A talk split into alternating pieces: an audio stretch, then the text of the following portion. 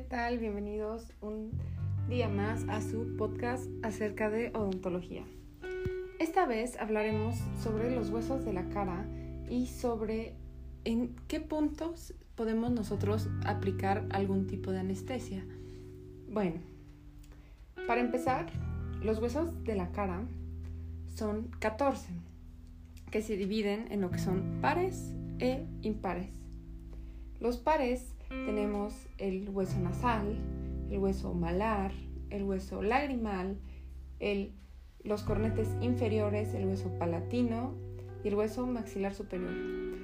Como lo dice su nombre, son huesos de tipo par, o sea, tenemos dos en el mismo lugar, solo que en, bueno, uno del lado derecho y uno del lado izquierdo. Y después tenemos los impares, que solo son dos, el hueso maxilar inferior y el hueso Bomer.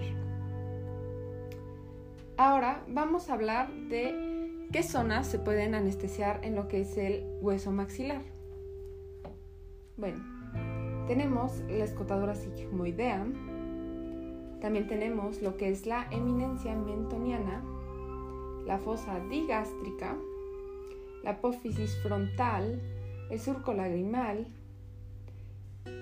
la incisura nasal, la espina nasal anterior, la eminencia canina, la fosa canina, surco infraorbitario, el seno maxilar, lo que es el proceso palatino, el surco palatino mayor, la cresta nasal, el proceso frontal y la cresta etmoidal. Todos estos están en lo que es el hueso maxilar, como ya lo había dicho. Y es importante saber dónde están y ubicarlos porque en la clínica, cuando ya la realicemos, eh, al momento de anestesiar, pues varias técnicas tienen que ver con este tipo de puntos de apoyo y de guía. Si no lo sabemos, va a ser un poco complejo que nosotros pues podamos aplicar las técnicas y anestesiar de una manera idónea. Y ahora vamos con el hueso mandibular o hueso maxilar inferior. En este encontramos lo que es el cóndilo, la apófisis coronoides, el ángulo de la mandíbula, el agujero mentoniano, la rama de la mandíbula, el orificio del conducto dentario, la escotadura sigmoidea, la eminencia mentoniana, la línea oblicua interna, la línea meloidea, la espina de Spix, la fosa sublingual y la fosa digástrica.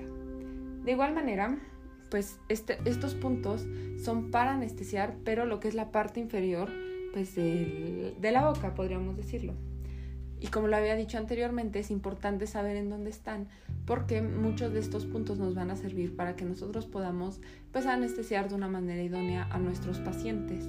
Y si no los ubicamos bien, pues podemos cometer una iatrogenia, como pues lastimar al paciente, causar hematomas, que esto no tiene que ver solamente con no saber en dónde están, sino también con realizar una técnica de anestesia buena, sin lastimar a nuestro paciente. Que claro, va a doler, sí, pero hay que intentar que la experiencia sea lo menos negativa posible para que así pues nuestros pacientes, sobre todo si son pacientes infantiles, pues no tengan traumas y después no quieran asistir al dentista.